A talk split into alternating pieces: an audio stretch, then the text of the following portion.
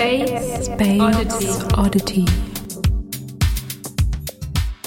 Ja, das Thema Geosoziologie, wie kommt man da eigentlich drauf? Was soll das? Was ist das? Äh, wer braucht das? Hätte ich den Vortrag auch nennen können. Äh, ich habe mich dann aber doch für eine etwas andere, offiziellere Variante des Titels entschieden. Geosoziologie, eine neue Soziologie für ein neues Zeitalter? Fragezeichen.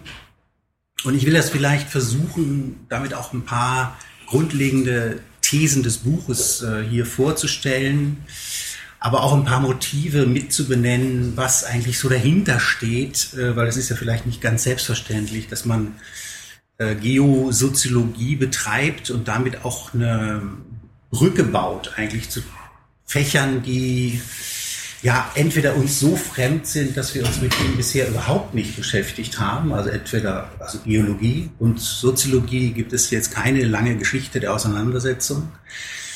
Äh, das andere, was aufgerufen wird, das Geo, bezogen auf äh, die Geografie, ist eine sehr lange äh, Geschichte, die diese beiden Fächer miteinander verbindet. Ähm, um es kurz zu machen, keine Geschichte, die zugunsten der Geografie ausgegangen ist. Es gibt eigentlich durchaus eher immer wieder doch im Grunde sehr despektierliche Aussagen darüber von der Soziologie aus, dass die Geografie keine Wissenschaft sei, die auf Augenhöhe jemals mit der Soziologie ähm, äh, in Kontakt getreten ist. Kann man bei Rudolf Stichbe beispielsweise nachlesen, der das mal äh, behauptet hat Ende der 90er Jahre. Also insofern ist es schon, äh, glaube ich, durchaus etwas Neues, womöglich sogar äh, Brisantes und hat mit der ganzen Thematik oder so, wie ich es versucht habe aufzubereiten, sehr viel zu tun. Es ist nicht die einzige Brücke, es ist nicht das einzige Fach, es sind nicht die einzigen zwei Fächer, die da beide dabei äh, zum Tragen kommen und irgendwie in Beziehung gesetzt werden sollen zur Soziologie. Also ich möchte das vielleicht an diesen sechs Punkten, das ist nicht so viel, wie es aussieht, hoffe ich, ähm, versuchen klarzumachen, es ist natürlich auch ein bisschen auf den Hintergrund hier, Raumsoziologie, Architektursoziologie, äh, gemünzt, äh, spätestens bei dem Punkt Stadt und Architektur äh, geosoziologisch betrachtet, wenn man so will. In dem äh, Buch gibt es einen Artikel beziehungsweise ein Kapitel äh, zum Thema Geoarchitektur. Was meint das? Äh, man könnte bei jedem einzelnen Punkt sehr lange einsteigen. Ich hoffe, dass ich das relativ gerafft ähm, hinbekomme, doch die grundlegenden Ideen äh, hier äh, rüberzubringen. Also ich starte mit der Öffnung der Soziologie für die Erforschung des Anthropozäns. Das ist so auch in der Ankündigung schon so beschrieben gewesen. Grundmotive der Geosoziologie. Ich möchte dann gerne was sagen zur Geschichte der Soziologie, nur ganz kurz, aber auch das spielt eine, eine große Rolle für äh, den Stellenwert, den die Geosoziologie demnächst haben soll ähm, kommen wir dann zum Punkt 3, posthumane und neomaterialistische Ausrichtung der Geosoziologie. Das ist im Grunde die theoretische Basis letztendlich, von der ich ausgehe und wo ich auch hoffe, dazu einen Beitrag zu leisten. Dann kommt, wie gesagt, Punkt 4, Stadt und Architektur geosoziologisch. Fünftens, geosoziale Gesellschaften, in Klammern auch hier wieder das Posthumane und Terrestrische, was darin Berücksichtigung finden soll. Und schließlich noch ganz kurz, weil das eben auch der Schluss, äh, der Schluss des Buches ist, äh, willkommen im Vitalozän.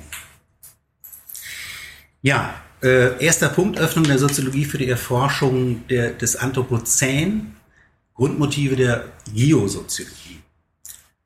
Ausweitung der, Geo, äh, der soziologischen Denkzone für das Anthropozän was ist überhaupt das Anthropozän oder was kann man überhaupt darunter verstehen? Was kann man darunter verstehen, wenn man sich geosoziologisch damit auseinandersetzt? Ich denke zum ersten Mal, ähm, um diesen Punkt klar zu machen, einige Worte zum Anthropozän. Anthropozän, im Anthropozän zu leben, bedeutet vor allem, sich darüber im Klaren zu sein, dass alles, was der Mensch tut, auf ihn selbst zurückwirkt, da er der Erde nicht gegenübersteht sondern als Bestandteil der Erde anzusehen ist. Alle von ihm verursachten Schäden in der Umwelt sind somit Schäden, die er sich auch selbst zufügt, da dies keine, kein außerhalb seiner selbst befindliches externes Gebiet bezeichnet, sondern einen lebendigen Zusammenhang, dem er auf Gedeih und Verderb angehört. Zitat Ende, so findet es sich direkt im Buch. Das Anthropozän stellt die bisherige Auffassung, so bin ich der festen Überzeugung, von Mensch, Natur, Kultur und Gesellschaft und den Umgang mit anderen Lebewesen in Frage, da sich der bisherige Weg ganz eindeutig als Sackgasse erwiesen hat. Anthropozän steht unter anderem für die Nachricht, dass es zur Erde für den Menschen keine Alternative gibt, weshalb sich alle Anstrengungen auf ihre Erhaltung richten müssen. Und ich denke, alle Anstrengungen meint sowohl wissenschaftliche Anstrengungen wie auch politische Anstrengungen. Und natürlich ist auch das eine Kombination, die für das ganze Vorhaben eine große Rolle spielt. Die Weltraumerkundungen, die tatsächlich eine große Rolle spielen bei der Entdeckung des Themas Ökologie überhaupt, ähm, spielen auch bei mir eine große Rolle. Es gibt ein eigenes Kapitel äh, zu, zum, äh, zum Weltraum beziehungsweise zur Raumfahrt. Das Interessante an der Raumfahrt ist wirklich etwas, was für die, woran es wieder zu erinnern gilt, wenn man das über Anthropozän redet. Nämlich, dass wir im Grunde überhaupt nichts Großartiges entdeckt haben bei diesen ganzen aufwendigen Fahrten, äh, außer die Erde selbst. Also im Grunde sind diese Fahrten zum Mond toll beschrieben bei Hans Blumenberg, bei Günther Anders, äh, schon eben in den 60er Jahren bei den ersten Mondlandungen und danach äh, beschrieben worden als eigentlich die Entdeckung, dass man im Grunde erstmalig auf den Planeten Erde von außen gucken kann, was man sich bisher immer nur modellhaft vorgestellt hat oder eben in zwei Dimensionen auf einer Karte versucht hat anzusehen. Ich glaube, das ist einfach nochmal auch ein Startschuss, der zeigt, wie, wie wichtig auch das Visuelle für die ganze Diskussion um das Anthropozän ist. Manchmal vergisst man das vielleicht ein bisschen. Das wäre auch nochmal ein extra Punkt, über den man, glaube ich, lange reden oder lange zu forschen könnte. Also Visualität, Visual Studies gibt es ja auch in den Kultur- und Sozialwissenschaften. Die Berücksichtigung von Bildern für die Kraft des Arguments über das Anthropozän zu reden, ist, glaube ich, überhaupt nicht zu unterschätzen.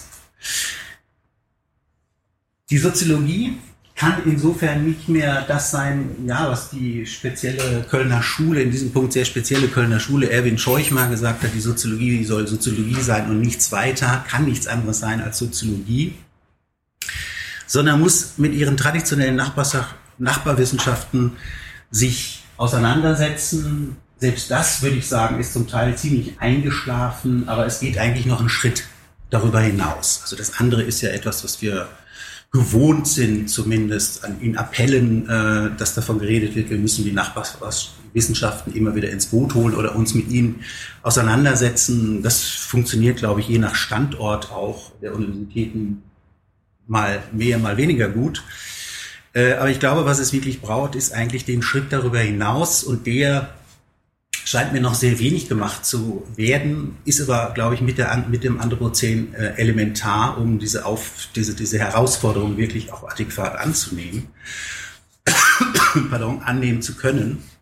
Nämlich Fächer wie Biologie und wie ich eben schon sagte, eben auch tatsächlich Geologie nicht zu scheuen, also auch die Auseinandersetzung mit den Naturwissenschaften nicht zu scheuen, was wir normalerweise von Haus aus, aus der Geschichte heraus immer sehr viel getan haben. Sie kennen das, die Abgrenzung der Geisteswissenschaften gegenüber den Naturwissenschaften von Dilthey und anderen ist natürlich legendär. Und selbst die dritte Wissenschaft im Bunde, Sozialwissenschaften mit Weber, hat dann versucht, sich zwischen Geistes- und Naturwissenschaften nochmal äh, zu etablieren. Aber äh, auch das ist eigentlich nur sozusagen eine weitere Abgrenzung äh, gegenüber den anderen, mit, von denen man sich unterscheiden möchte. Und ich denke, diese Unterscheidungseuphorie äh, scheint mir nicht mehr ganz auf der Höhe der Zeit zu sein. Wir brauchen etwas anderes. Wir brauchen eine transdisziplinäre Ausrichtung, um eben auch nicht interdisziplinär zu sagen, weil das auch, ne, wenn man heute davon sagt, die Kraft der Erzählung ein Narrativ zu bilden mit Interdisziplinarität kann man, glaube ich, niemanden mehr wirklich begeistern. Äh, das ist so oft und so lange versucht worden und so oft auch gescheitert, weil die Übersetzungsprozesse so langwierig sind, dass zumindest schon mal ein neues Label wie transdisziplinär, also ganz neues ist natürlich auch nicht, helfen könnte.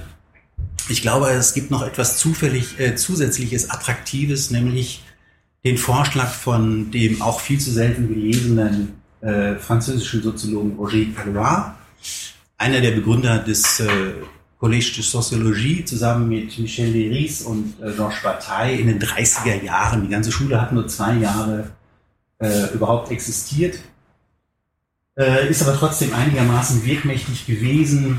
Ähm, es gibt eine dicke Monographie von Stefan Möbius, sehr empfehlenswert darüber, äh, diese Geschichte nachzuvollziehen. Darin spielen auch die Untersuchungen, die Versuche von Calois eine große Rolle und interessant für dieses Thema zum Anthropozän oder eben auch für meinen Versuch der Geosoziologie ist, dass er von einer diagonalen Wissenschaft beziehungsweise diagonalen Wissenschaften spricht. Äh, und ich denke, diese diagonalen Wissenschaften, wie er sie versteht, könnten tatsächlich Pate stehen für das, was ich unter äh, Brücken auch zu den Naturwissenschaften hin äh, fassen würde. Ihm geht es nämlich um die Erfassung grundlegender Verwandtschaftsbeziehungen über dogmatisch gezogene Fächergrenzen hinweg. Es würde zu lange dauern, das auszubauen, aber Roger Calois ist auch jemand, der beispielsweise über durchaus zunächst abwegig äh, klingende Dinge wie über Steine und den Kraken geschrieben hat, Monographien. Äh, und das hat was mit seiner Vorstellung davon zu tun, wie man äh, Soziologie betreiben sollte. Das klingt natürlich erstmal relativ äh, ähm, ex exotisch und auch ein bisschen abgelegen. Aber man könnte, glaube ich, sehr gut zeigen, dass es gerade heute vor dem Hintergrund der Entdeckung der nichtmenschlichen Wesen, also nach äh, Bruno Latour oder auch Donna Haraway, die auch für mein Buch eine große Rolle spielen, äh, würde ich mal vorhersagen, dass eigentlich eine Renaissance von, von Roger Calois uns unmittelbar bevorsteht. Also als ich damit angefangen habe, gab es eigentlich nichts an Literatur zu Calois. Mittlerweile gibt es immerhin im in Berlin ansässigen Verlag, wenn ich das richtig äh, in Erinnerung habe, im August Verlag oder August Verlag, äh, Sparte innerhalb des Mattes und Salz Verlages, zwei äh, dicke Bände zum Werk von Roger Calois. Interessieren sich aber lustigerweise, interessanterweise, typischerweise würde ich fast sagen, keine Soziologen, keine Soziologinnen. Dafür, es ist kein einziger in den Sammelbänden drin, ich glaube mit Ausnahme von dem schon erwähnten Stefan Möbius, der dabei ist, aufgrund seines Interesses für äh, Soziologie. Also den Namen sollten Sie sich unbedingt merken, wenn ich das so sagen darf. Ich glaube, da äh, lohnt es sich mal noch mehr hinzugucken. Zumindest wenn man sich mit dem Anthropozän auseinandersetzt und alles, was so drumherum wabert. Ja, die Geosoziologie bemüht sich also um eine systematische Berücksichtigung des Geofaktors und äh, es gibt da doch schon eine ganze Menge an Traditionen, an denen man anschließ, an die man anschließen kann. Also die Geophilosophie von Félix Guattari und äh, Gilles Deleuze ganz prominent besetzt, die Geosophie, erst in den äh, letzten Jahren von Michel Maffesoli sehr stark ausgebaut und auch anknüpfend an die Debatte des Anthropozäns von ihm nochmal neu sozusagen ins Feld geworfen, eine länger zurückliegende Geopsyche, diese Idee von Willy Hellpach, und schließlich äh, für die Geschichte äh, Geohistoire. Also so sieht von, von Brodel. So sieht man, dass eigentlich von verschiedenen Fächern aus beklagt worden ist, eben auch bis hin zu Michel Serre innerhalb der Geophilosophie, dass eigentlich etwas wie Berge, Meere, Flüsse, so heißt es fast wörtlich einmal bei Michel Serre, ein Jahrhundert der Philosophie geht zu Ende und wir haben keine Berge, wir haben keine Meere, wir haben keine Flüsse, wir haben eigentlich nur noch Text. Und tatsächlich richtet sich, denke ich, diese ganze Bestrebung dessen, was ich mit Neomaterialismus und Posthumanismus bezeichnen würde, eben auch, geht viel darum, eben tatsächlich auch eine Akteurserweiterung äh, zu betreiben, ganz im laturischen Sinne, womit dann eben natürlich auch ganz andere Akteure mit ins Spiel kommen, als wir das hinlänglich gewohnt sind äh, dass es doch am Ende, am Ende eigentlich nur der Mensch ist, der uns zu interessieren scheint, wenn wir über das Soziale reden oder äh, über Interaktion oder Kommunikation oder was auch immer. Die Geosoziologie, hier geht es also im Kern um den Umgang, den wir mit der Erde pflegen, das heißt um die Geopraktiken, wie ich das nennen würde, mit denen wir mit ihr in Kontakt treten die Erde wird vermessen und erforscht, was man mit Geowissen bezeichnen könnte, umgewandelt und manipuliert. Das ist diese berühmte These des Anthropozäns, die Erde als menschengemachter, als menschengemacht, das menschengemachte, das Menschenzeitalter der Erde sozusagen, der Mensch als geologischer Faktor. Äh, wie das auch nicht erst bei Paul Krutzen heißt, der das Anthropozän als Geologe stark zu machen versuchen hat, sondern eben auch vorher es schon einige Hinweise in anderen natursoziologischen Arbeiten gibt. Der Mensch als geologischer Faktor. Die Erde wird schließlich eingenommen und aufgeteilt. Das traditionelle Feld der Geopolitik, wo man auch immer innerhalb der Soziologie eigentlich einen großen Bogen drum herum gemacht hat, völlig zu Unrecht. Äh, die Erde wird ausgebaut und verbraucht, was man Geoökonomie äh, nennen kann. Sie wird erschlossen und bebaut, was ich unter Geoarchitektur fassen würde. Sie wird nicht zu unterschätzen zu verlassen versucht. Diese Geschichte wird gerade aktuell wieder sehr stark, vor allen Dingen mit privaten Unternehmern betrieben. Also Stichwort Weltraumfahrt. Und schließlich zu erhalten versucht, dass alle politischen Vorschläge dazu, die eben auch sehr stark aus posthumanistischen, neomaterialistischen, aber auch nicht nur aus diesen Perspektiven kommen, äh, würde ich dann eben, um es auch abzugrenzen von der traditionellen Geopolitik, als Terrapolitik bezeichnen. Das sind im Grunde die Großkapitel innerhalb des Buches, die da jeweils in Klammern aufgehoben sind. Die Geosoziologie hat die unaufhebbare Verwobenheit des Sozialen mit dem Terrestrischen also zum Thema, wobei terrestrisch äh, verstanden wird als die Erde betreffend zur Erde gehörend, im klassischen Sinne, wie man es auch im Duden finden würde. Äh, daneben aber eben auch es mit Latour damit bezeichnet ist, das Zusammenleben miteinander verflochtener Lebensformen. Also das, was Latour vor allen Dingen in seinem ter äh, terrestrischen Manifest versucht hat zu beschreiben.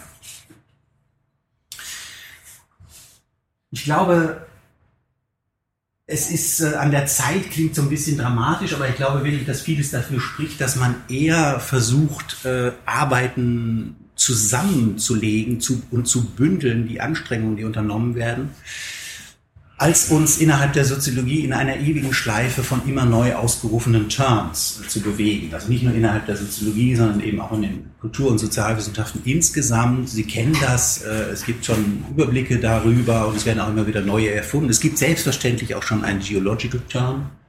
Wie soll das anders sein? Ähm, ich habe in diesem Buch eben versucht, mal genau den im Grunde genau den umgekehrten Weg zu beschreiten, nämlich nicht zu sagen, so jetzt alles auf Null, Reset äh, Sociology, lass uns alles vergessen, was wir bisher gedacht haben, sondern eigentlich eher den Versuch zu machen, was ist denn alles schon da?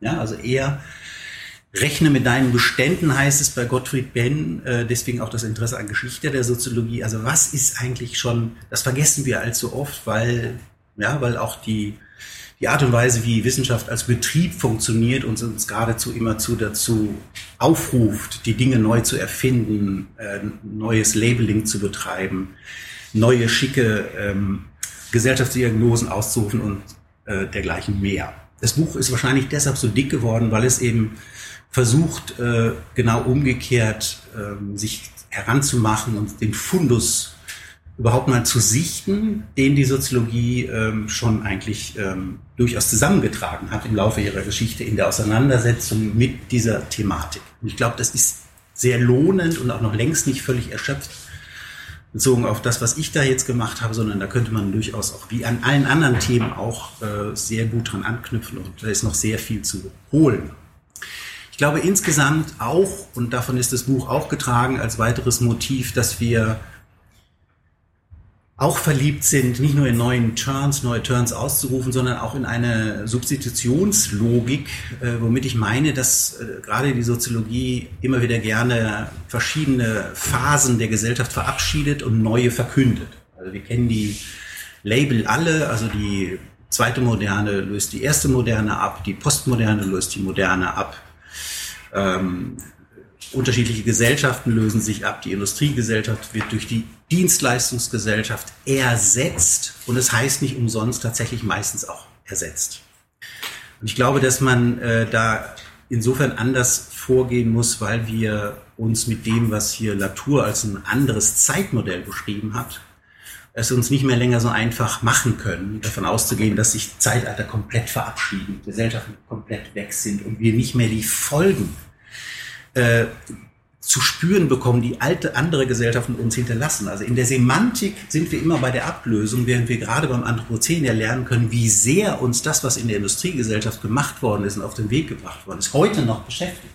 Insofern spricht vieles dafür zu sagen, lasst uns nicht so verliebt sein in diese Ablösesemantik, sondern besser hingucken, was diese scheinbar überwundenen Zeitalter der Gesellschaft uns heute noch für Probleme bereiten. Ich glaube, das ist wirklich ein anderer Zugang und den kann man auch nochmal theoretisch gut unterlegen mit dem, was Latour uns vorschlägt, was ich für sehr plausibel halte, nämlich die Zeit als eine Spirale zu denken, statt als eine Linie, keine lineare Zeitauffassung, sondern eine Spirale. Dazu das schöne Zitat von ihm. Wir haben dann sehr wohl eine Zukunft und eine Vergangenheit, aber die Zukunft hat die Form eines sich in alle Richtungen ausweitenden Kreises und die Vergangenheit ist nicht überholt, sondern wird wiederholt, aufgegriffen, umschlossen, geschützt, neu kombiniert, neu interpretiert und neu geschaffen. Mit einer solchen Zeitlichkeit sind wir nicht mehr gezwungen, die Etiketten archaisch oder fortgeschritten zu verwenden, denn jede Kohorte zeitgenössischer Elemente kann Elemente aus allen Zeiten zusammenfügen. In einem solchen Rahmen werden unsere Handlungen endlich als polytemporal anerkannt. Zitat Ende. Das ist ein weiterer wichtiger Punkt, aus dem sich viele Konsequenzen ergeben. Und Konsequenzen eben auch dafür ergeben, für die Geschichte, für das Zugehen auf die Geschichte der Soziologie, aber eben auch ähm, bezogen auf diese Substitutionslogik. Die bisherige, man könnte sagen, traditionelle oder von mir aus auch konventionelle Vorstellung, dass immer das Alte abgelöst wird durch das Neue und wir das sozusagen durchdeklinieren können, sowohl über das zeitliche Nachdenken, über Geschichtsverläufe, aber eben auch unseren eigenen Umgang mit der Geschichte des Faches, verführt uns immer dazu, die jeweils aktuellen Beschreibungen für die wirklich treffenden zu halten. Ja, wir stürzen uns auf die Neuerscheinungen, neue Beschreibungen von Gesellschaft und halten die von Haus aus. Wie sollte es anders sein, am nicht linearen Zeitverständnis? Für diejenigen, die am adäquatesten das beschreiben können, was uns heute ist. Scheint völlig logisch zu sein. Und nach dem Motto, die alten Sachen sind natürlich abgegolten, weil die haben ja frühere, hinter uns liegende Gegenwarten beschrieben, die jetzt Vergangenheit sind. Und wir können damit unseren Frieden machen gewissermaßen.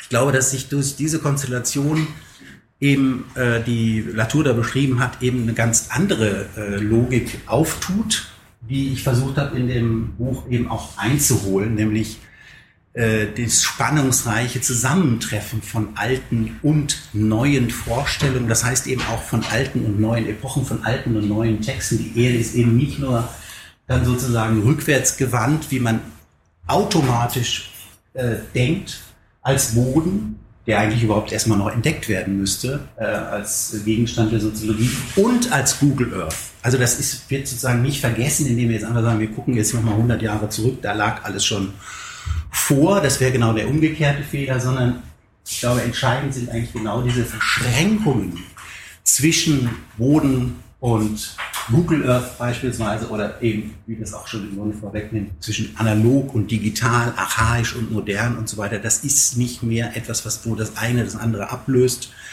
und ohne Rest verschwindet. Aber viele Beschreibungen leben eben genau davon innerhalb der Globalisierungsdebatte beispielsweise oder überhaupt der Modernisierungserzählungen die die Soziologie vorgelegt hat, genau das immer wieder zu tun, dass der eine Zustand durch das andere eigentlich ersetzt wird. Es ist mit Reinhard Koselleck gesagt eben tatsächlich so, Zitat, es gibt eben Erfahrungen und Einsichten, die 4000 Jahre zurückreichen und deshalb noch nicht falsch sind. Zitat Ende. Das sagten Historiker. In der Soziologie glauben wir manchmal, dass die Dinge, die vor 20 Jahren geschrieben worden sind, längst veraltet sind. Weil das so ist und weil es mir um diese Verknüpfung von alt und neu geht, ist das auch der Zugang oder gewissermaßen die Motivation, die Berechtigung, sich mit Geschichte der Soziologie äh, zu beschäftigen. Alte Texte sind eben nicht aufgrund ihres Alters automatisch veraltet, sonst könnte es nicht sein, dass wir eben auch mit großer Verblüffung äh, manchmal alte Texte vor uns haben. Ich habe eben gesagt, Roger Calois, wäre so ein Beispiel für mich, äh, das, was Bruno Latour gemacht hat, indem er Gabriel Tart wiederentdeckt hat, mehr oder weniger auch schon Deleuze hat viel dafür getan, aber Latour ist vielleicht die entscheidende Figur, die äh, Gabriel Tat ähm, nochmal erinnert hat als eigentlich ein Klassiker, der mal berühmter war als Emil Dürkheim, den man dann über die Jahrzehnte vergessen hat, äh, als Klassiker oder als auch lebendigen Klassiker, als gegenwärtigen Denker zu lesen. Das geht nur, weil es eben tatsächlich diese Spiralenkonstellationen gibt, wo das Alte plötzlich wieder uns als neu gegenübersteht und wir auch mit den alten Texten in verblüffender Art und Weise Dinge beschrieben werden, die eigentlich heute wieder höchst aktuell sind. Deswegen gibt es eine Menge Texte, die ich versucht habe, daraufhin zu sichten, was sagen sie uns über das, was heute als Anthropozän beschrieben wird. Und da äh, ist der Zugang eben etwa zu Alfred Weber. Kein Mensch liest mehr Alfred Weber. Also wenn überhaupt lesen wir Max Weber, aber auch nicht Alfred Weber, der auch mal eine immense Rolle gespielt hat, sehr einflussreich war, aber das ist lange her, hörte in den 50er Jahren äh, irgendwann auf. Ebenso jemand wie Hans Freyer äh, wird, glaube ich, kaum irgendwo gelesen, es sei denn, man interessiert sich qua Lehrstuhl gewissermaßen für Geschichte der Soziologie. Stefan Möbius könnte ich mir vorstellen, äh, liest auch Hans Freyer, sonst weiß ich nicht, wer heute noch Hans Freyer liest. Es lohnt sich aber gerade im Hinblick auf dieses Thema Geologie, Geografie, äh, Nachdenken über das Anthropozän, Nachdenken über Materie, eben auch im alten Verständnis, wenn man so will.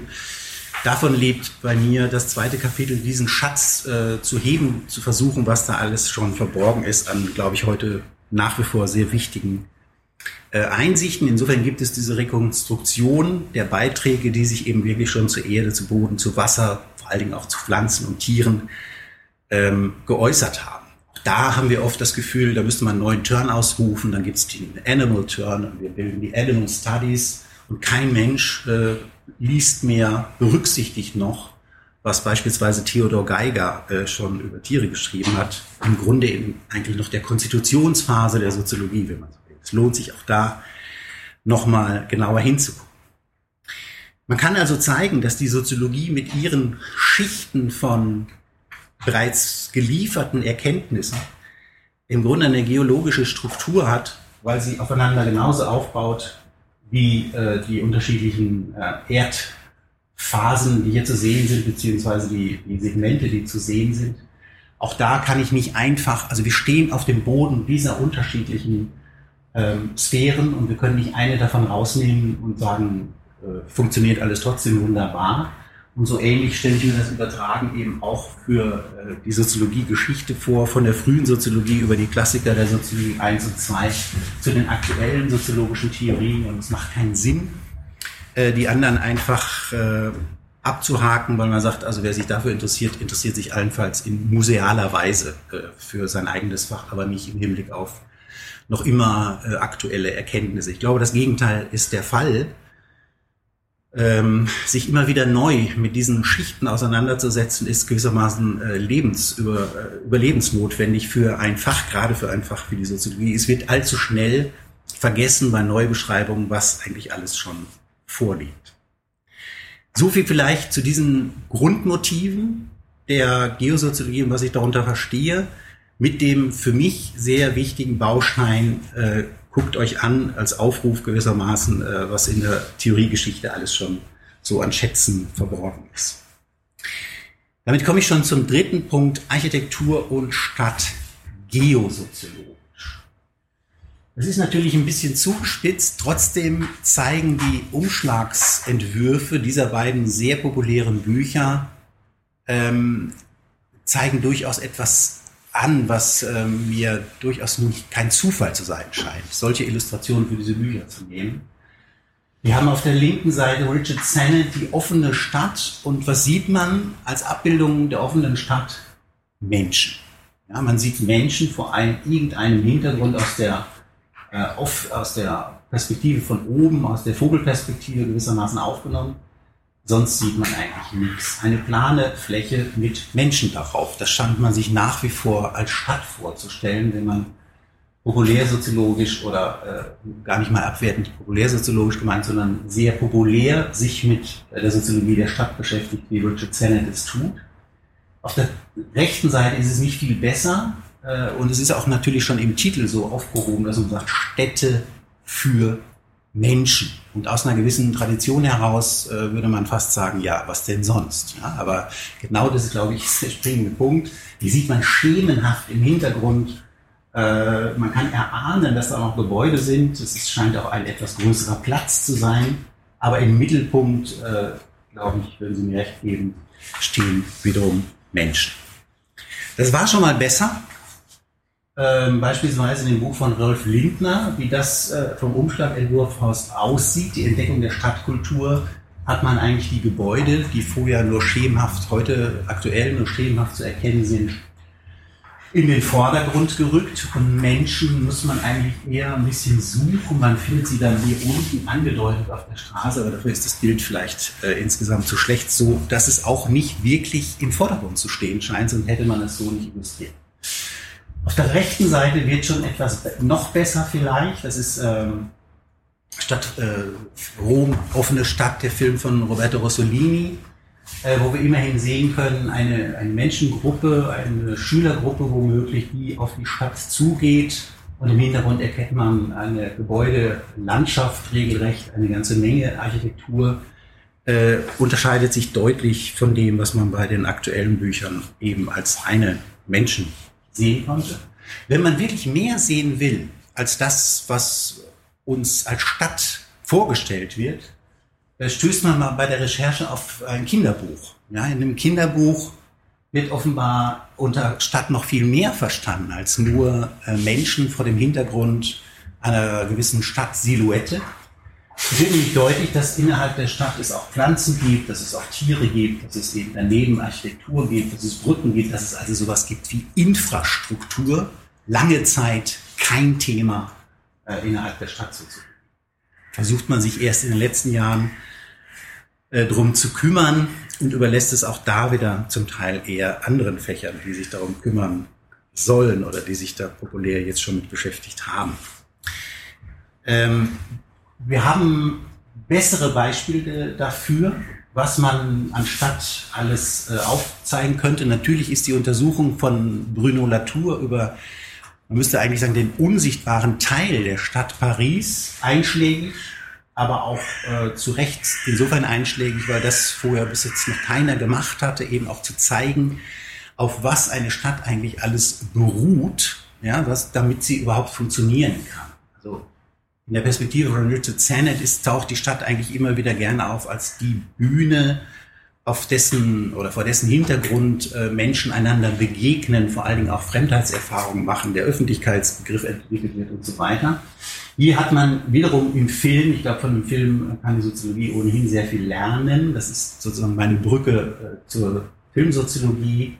Das Buch hat auch eine Film Biograf eine Filmografie, nicht nur eine Biografie am Ende des Buches, weil viele Filme erwähnt und eingespeist werden in die Argumentation. Wir haben hier Fellinis Roma, äh, bei dem sozusagen alle Akteure, die man sich für äh, die Stadt eigentlich denken muss, äh, zu sehen bekommt. Vor allem bekommt man eben auch die, das, das öffentliche Leben der Stadt vorgezeigt, aber ebenso auch die Katakomben. Ja? Also man gucke mal in andere Beschreibungen, soziologische Beschreibungen, sozialwissenschaftliche, kulturwissenschaftliche Beschreibungen der Stadt, die auch das mit berücksichtigt.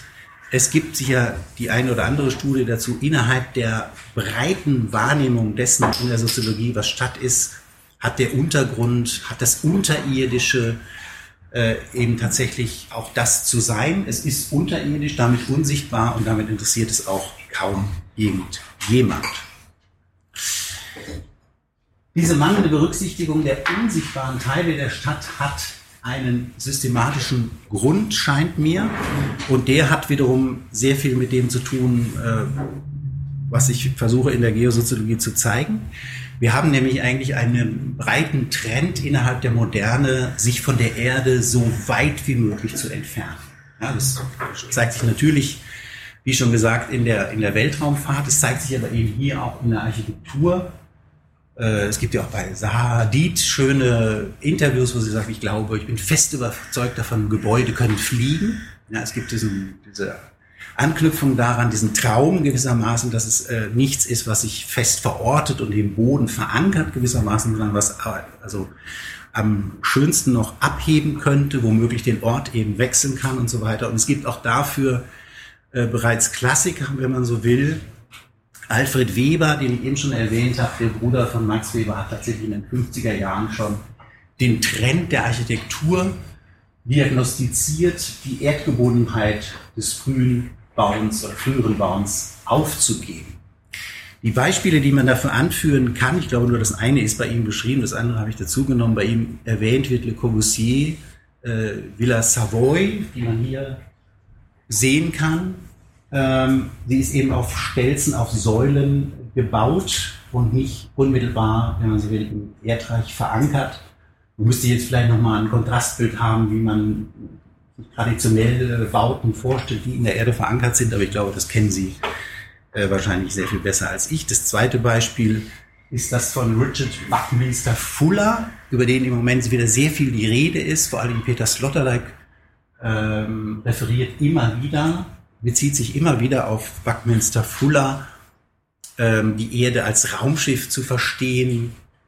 Also eigentlich das Gegenmodell zur, zur Gaia-Vorstellung, die Latour mit James Lovelock sehr stark machen, eine sehr organische, biologische Vorstellung. Und bei Buckminster Fuller ist es etwas, was Sloterdijk äh, sehr stark zu machen versucht, nämlich eigentlich eine sehr technologisch ähm, fundierte ähm, Auseinandersetzung mit der Erde, die Erde als Raumschiff. Hier bei diesem äh, Dymaxion House, was auch bekannt ist von ihm, ich hoffe, man sieht es äh, mit dem Querschnitt einmal und auf der linken Seite als ähm, auch eine ja, grafische Darstellung, dass es regelrechte Streben gibt, die dieses Haus äh, aufzuhängen versuchen, statt es eigentlich tatsächlich äh, direkt auf die Erde zu bauen. Also man sieht hier immer jeweils den Abstand zum Grund, zum Boden, wenn man so will. Und auch das ist ähnlich, äh, dass man für den Trend sozusagen diese erdgebundene ähm, Bauweise aufzuheben. Das heißt, man hat es eigentlich an drei Beispielen Stadt, Architektur, Weltraum. Man könnte auch die Globalisierungsdiskussion dazu nehmen, dass sie eigentlich im Grunde dabei ist, die Erde so gut es geht zu verlassen, sehr radikal durch Weltraumfahrten, aber eben spiegelt sich auch das, was die Weltraumfahrt an technologischen Errungenschaften und so weiter mit sich gebracht hat, in der Architektur, wie dann gebaut wird, dass die Dinge anfangen, raumschiffartiger auszusehen. Also man liebäugelt, man spielt sehr stark mit dem Gedanken, dass die Erde womöglich nicht äh, unser einziger Aufenthaltsort sein kann in diesem Weltall, sondern es womöglich äh, Alternativen dazu gibt. Und genau das ist ja vor dem Hintergrund des Anthropozäns auch eine der starken äh, Thesen, dass gesagt wird, äh, wenn das hier schief geht, und äh, vieles spricht dafür, dann müssen wir dringend irgendwelche Alternativen äh, im Weltraum gefunden haben, in der Galaxie gefunden haben, auf Nachbarplaneten gefunden haben und so weiter. Ähm, davon ist das Ganze angetrieben. Und ich glaube, das scheint mir auf unterschiedlicher Ebene so diesen Trend eigentlich zu belegen, der auch heute immer noch eine große Rolle spielt. Ja, also das ist genau das, was ich gerade sagen wollte, noch mit dem, oder schon gesagt habe, mit der Unterstützung von Hannah Arendt, die das auch schon in ihrer Zeit eben kommentiert hat, als den Versuch, die Weltraumfahrt, schon als den Versuch der Emanzipation des Menschengeschlechts von der Erde und als Suche nach neuen Wohnplätzen im Universum. Also das Motto des Ganzen könnte eben sein, Erdflucht statt Erdrettung. Und ich denke, ja, die reichsten Männer der Welt suchen längst den Absprung. Das kriegen wir täglich in den Nachrichten mit, dass Herren wie Musk, Bezos und so weiter, die Milliardäre unserer Zeit, alle drei, der Brandon ist der dritte, Richard Brandon, äh, die versuchen, das äh, mit privaten Mitteln äh, voranzutreiben und damit eigentlich auch ihre Mittel nicht in erderhaltende Maßnahmen stecken, sage ich mal, sondern eben tatsächlich eher auf der Suche nach Alternativen sind. Man kann also sagen, angestrebt wird äh, ein Terraforming. Man strebt an, dass man andere Planeten, etwa den Mars, zu einer Erde umbauen könnte. Und gleichzeitig dazu läuft etwas, was ich Marsforming äh, beschreiben würde. Also die Erde wird sozusagen umgeformt zu einem unlebbaren Planeten, wie der Mars im Moment einer ist, während andere Planeten viel Anstrengung reingesteckt wird, die zu einer Erde auszubauen. Ja, Städte werden also insofern nicht als Bühne für menschliche Begegnungen dargestellt, wenn man sie geosoziologisch systematisch untersuchen würde. Man hätte die anderen Akteure, die ich hier etwas plagativ zugegebenermaßen mit dem Bild, aber auch irgendwie symptomatisch aus dem Kinderbuch vorgestellt habe, natürlich angeregt durch die Forschung von Latour, müsste man die, die müsste man den Fundus an Akteuren, die zum Bestehen äh, der Städte beitragen und auch zur Lebendigkeit der Städte beitragen, eben erheblich erweitern. Man hat bei Latour ja immer das Gefühl, es ist so eine angesagte Bevölkerungsexplosion. Wir kümmern jetzt uns um sehr viel mehr Akteure und Lebewesen als nur um die menschlichen. Ich glaube, diesen Aufruf hat man noch bisher allzu wenig umgesetzt, soweit ich es überblicke, äh, bezogen auf äh, Stadt und Architektur, das Nachdenken über Stadt und Architektur. Und das wäre eine Auflistung eigentlich nur der zusätzlichen Akteure, die da zu untersuchen wären. Natürlich spielen da eben auch Wetterverhältnisse, spielen auch klimatische Bedingungen dabei eine ganz andere Rolle. Nicht, dass da ein Missverständnis entsteht. Also ich meine nicht damit, dass da gar nichts äh, zu passiert, aber es passiert eben immer sehr speziell dazu und es spielt, spielt, sich außerhalb, weitgehend außerhalb der äh, Soziologie ab. Man zeige mir äh, das Buch, was sich äh, mit Städten auseinandersetzt und dabei systematisch beispielsweise die Wetterverhältnisse äh, berücksichtigt. Das machen eher andere Wissenschaften. Ne? Also wenn man Windy City, die Chicago-Beschreibung äh, anguckt, von äh, William Cronon, glaube ich, äh, war es, äh, da hat man das automatisch berücksichtigt. Und in der Soziologie klafft da nach meiner Wahrnehmung, wie gesagt, immer eigentlich ein großes Loch. Haben wir wenig anzubieten bisher. Damit komme ich zu Punkt 4. Posthumane und neomaterialistische Ausrichtung, die sich schon ein paar Mal angedeutet hat, vielleicht um das noch ein bisschen ähm, mehr zu unterfüttern, was damit auch gemeint ist. Äh, sind natürlich Namen damit aufgerufen, die Sie wahrscheinlich alle schon mal gehört haben, also im Posthumanismus vor allen Dingen ich würde auch Bruno Latour dazu zählen, auch wenn er das selber nicht tut. Äh, da muss man aber, glaube ich, grundsätzlich keine Rücksicht darauf nehmen, äh, auf die Selbstbezeichnungen derer, die schreiben. Damit kommt man nicht weiter. Das war in der postmoderne Diskussion schon genauso. Das wollte nie jemand sein. Äh, Jean-François Lyotard war, glaube ich, der Einzige, der da nicht richtig rauskam, weil er das postmoderne Wissen geschrieben hat. Aber alle anderen haben gesagt, Postmoderne, ich bin kein Postmoderner. Und das wiederholt sich. Also Etiketten, die von außen jemand äh, überstülpt werden, die hat man offenbar nicht so gerne unter den prominenten Autoren. Aber es gibt natürlich einige, die diesen, mit diesem Programm auch äh, ganz offensiv umgehen. Der Posthumanismus beispielsweise von Rosi Braidotti, äh, ähnlich auch von Donna Haraway, die das jetzt als Label nicht ablehnen würden. Der Neomaterialismus von Jane Bennett. Ähm, das sind, glaube ich, innovative theoretische Vorschläge, die aus den letzten Jahren kommen die sehr viel Ähnlichkeit haben mit dem, was Bruno Latour betreibt, die sich auch miteinander verwandt äh, gewissermaßen machen und auseinandersetzen. Und die, glaube ich, bei allen äh, Unterschieden, die es natürlich gibt, ja, es gibt ja inzwischen schon Einführungen zu diesen Ansätzen, die das genau versucht herauszuarbeiten, wo die Unterschiede sind. Insgesamt aber sind sie so wichtig für das Nachdenken über das Anthropozän, mit dem sie sich ja auch auseinandersetzen, zum Teil Gegenbegriffe äh, dazu erfinden, aber eben auch systematisch sich mit dem Begriff auseinandersetzen und den Folgen, die das haben könnte, wenn es denn stimmt, dass wir im Anthropozän leben, dass man sie schon auch als eine gemeinsame Gruppe vorübergehend erstmal ähm, als eine gemeinsame Gruppe behandeln kann. Das tue ich auch in dem Buch, ohne dass es mir darum geht, jetzt die, die einzelnen Unterschiede genau zu benennen. Das ist, glaube ich, die Aufgabe anderer Kontexte. Auch hier wieder äh, der gewohnte Move, wenn man so will. Ähm, auch das ist nicht alles komplett neu, wie es oft dargeboten wird oder selber behauptet wird, sondern ich glaube, es gibt äh, die sehr wichtige Vorstufe des Posthumanismus, die im Antihumanismus zu suchen ist, also im methodischen Antihumanismus von Michel Foucault, aber eben auch schon davor, vor dem Poststrukturalismus der Antihumanismus des Strukturalisten Claude Lévi-Strauss und auch eben von Edgar Morin. Schon alleine dieser Satz aus einer Anthropologie, das Rätsel des Humanen, äh, entnommen, die insuläre Konzeption des Menschen ist unwiderruflich angeschlagen.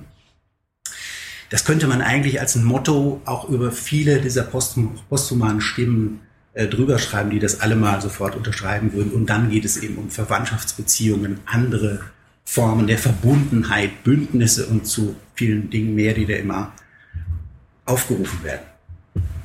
Bei Levi Strauss, das finde ich, ist schon etwas, an was man sich erinnern sollte.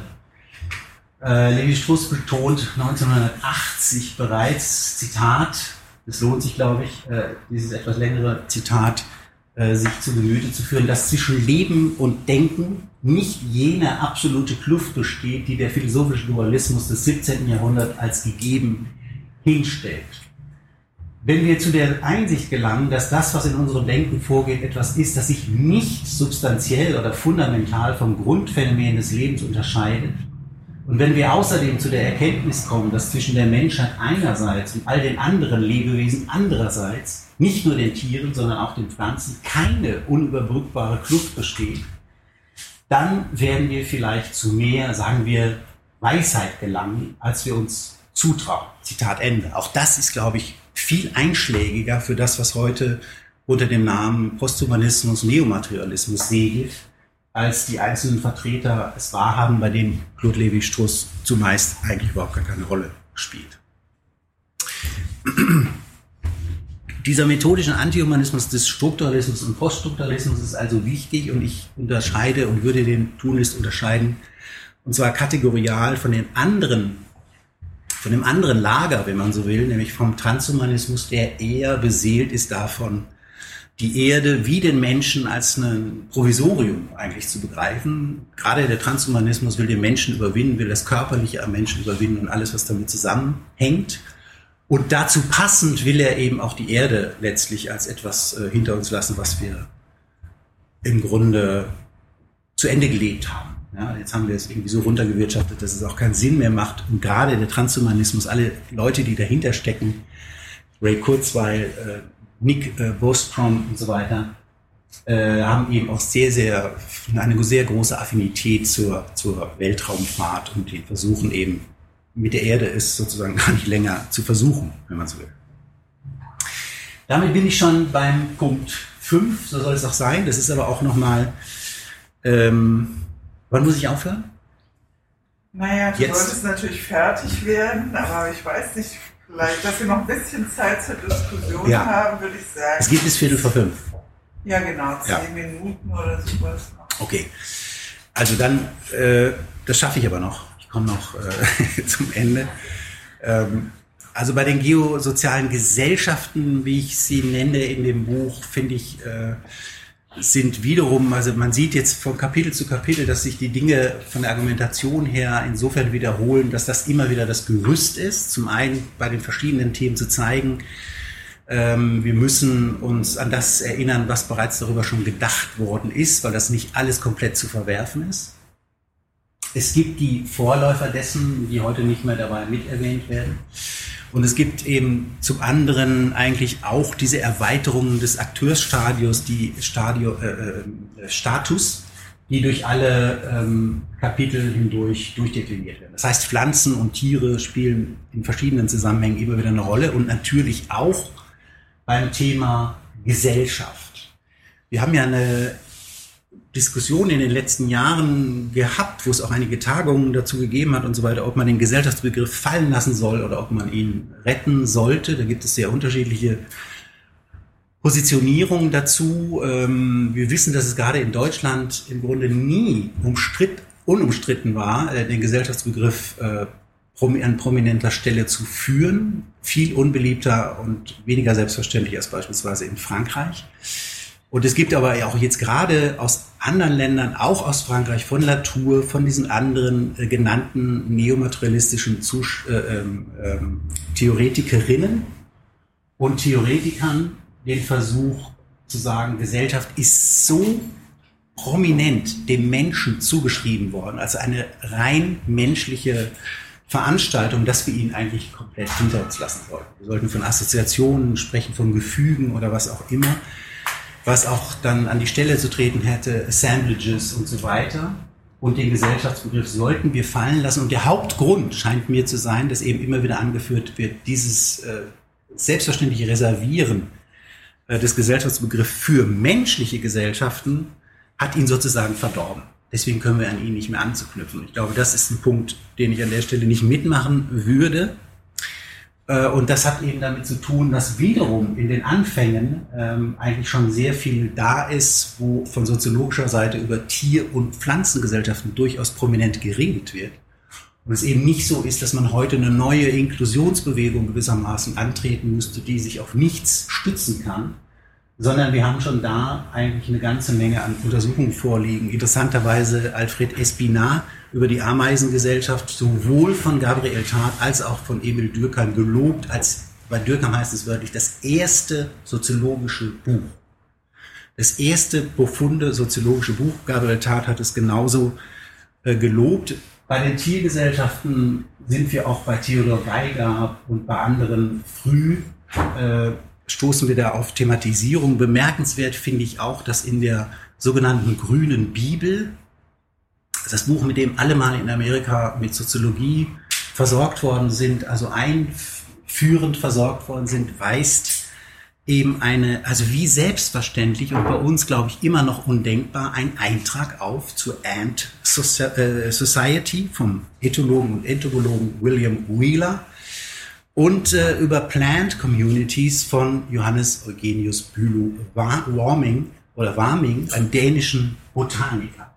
Das ist, finde ich, bemerkenswert. Hat es danach in Lehrbüchern, man stelle sich vor, stelle sich vor, wir sind nicht auf die Idee gekommen, Handbuch Soziologie, äh, Pflanzengesellschaft oder Tiergesellschaft damit reinzunehmen und viele andere der Kolleginnen und Kollegen auch nicht, weil das irgendwie zu abgelegen gilt, jahrzehntelang gegolten hat, aber siehe da, Ausgerechnet bei den Klassikern Robert Park und Burgess ähm, ist es durchaus thematisiert. Ja, also insofern müssen wir äh, uns daran machen, diese Blickverengung äh, aufzugeben. Und das Interessante für mich ist daran, dass es auch deshalb fruchtbar sein könnte, den Gesellschaftsbegriff weiterhin zu verwenden, weil er gar nicht von Anfang an reserviert wurde und immer schon und einschlägig und traditionell und konventionell für den Menschen, sondern es schon andere Definitionen gibt, die das sehr gut zeigen, dass das überhaupt nicht der Fall sein muss. Also wenn jemand Unverdächtiges, der mit dem Posthumanismus und Neomaterialismus unverdächtigen Soziologen wie Jürgen Ritzert nehme, der das in einem Einführungsbuch über Soziologie schreibt, Zitat, dass der Gesellschaftsbegriff vorzugsweise dem menschlichen Zusammenleben vorbehalten wird, ändert nichts daran, dass er logisch höchst abstrakte Vorstellungen von Assoziation überhaupt enthält. Er stützt sich also auf allgemeinste Annahmen über den Zusammenschluss irgendwelcher Einzelheiten zu einem Verbund. Irgendwelcher Einzelheiten zu einem Verbund. Etwas gesellt sich zu etwas anderem Assozius und bildet eine Vergesellschaftung. Assoziation. Voilà. Da haben wir eigentlich das in einer wirklich sehr konventionellen, wenn man so will, Einführung in die Soziologie.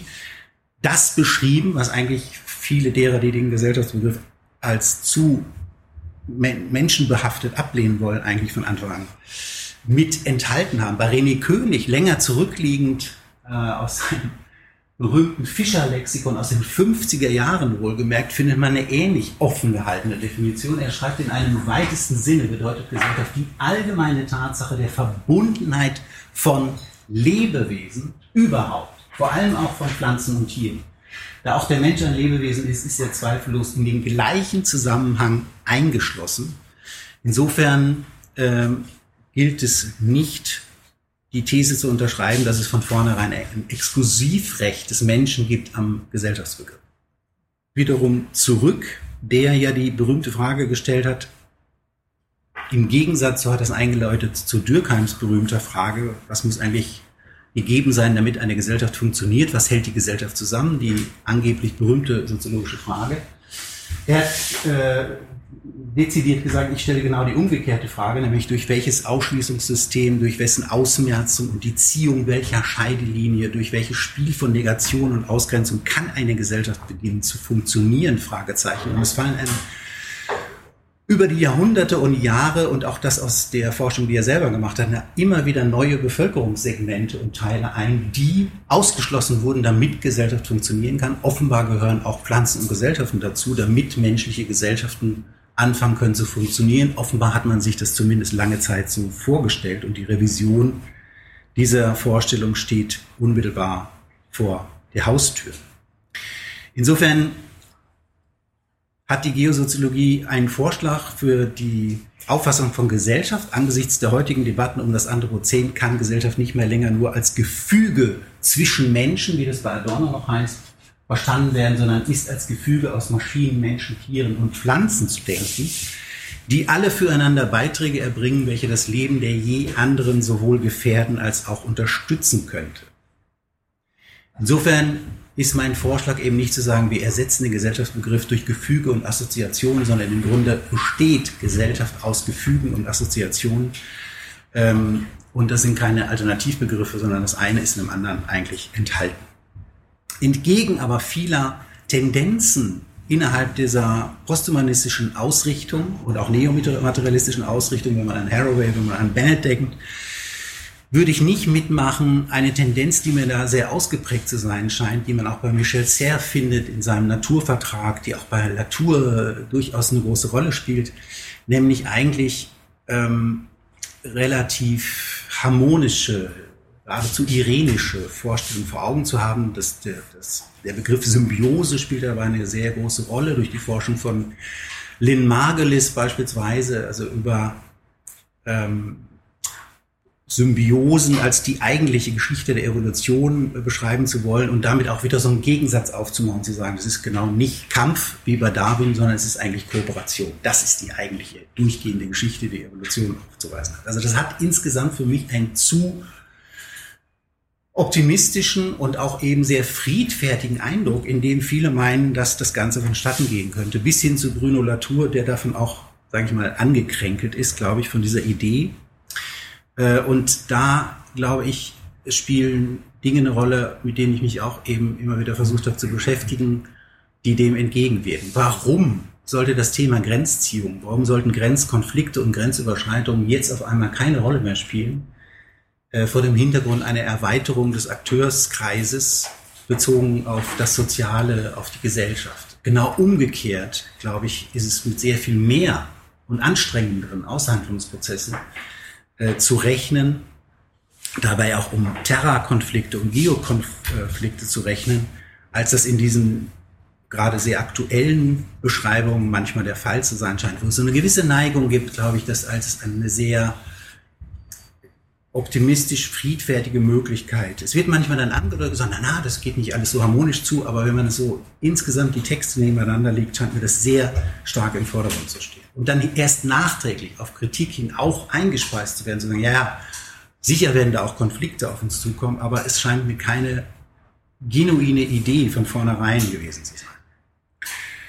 Damit komme ich bezogen auf diese Geosoziologie Gesellschaftsauffassung auch zum Schluss und damit auch ganz äh, zum Schluss des Vortrags. Es ist damit klar geworden, dass natürlich ein geosoziologischer Gesellschaftsbegriff mitmacht, diese Erweiterung der Akteure, darüber aber nicht vergisst, was wiederum aus der Tradition zu entnehmen ist, gerade aus der sozialen Morphologie bei Marcel Mauss und so weiter zu entnehmen ist, nämlich dass äh, wir weiterhin mit terrestrischen gesellschaftlichen, mit Gesellschaft zu tun haben, die sich in der Erde regelrecht verankert. Und insofern hat die Geosoziologie auch nichts gemein mit den enträumlichen und Entgrenzungs, fast hätte ich gesagt, Fantasien, Diskursen innerhalb der Globalisierungsdebatte, sagen wir es etwas neutraler.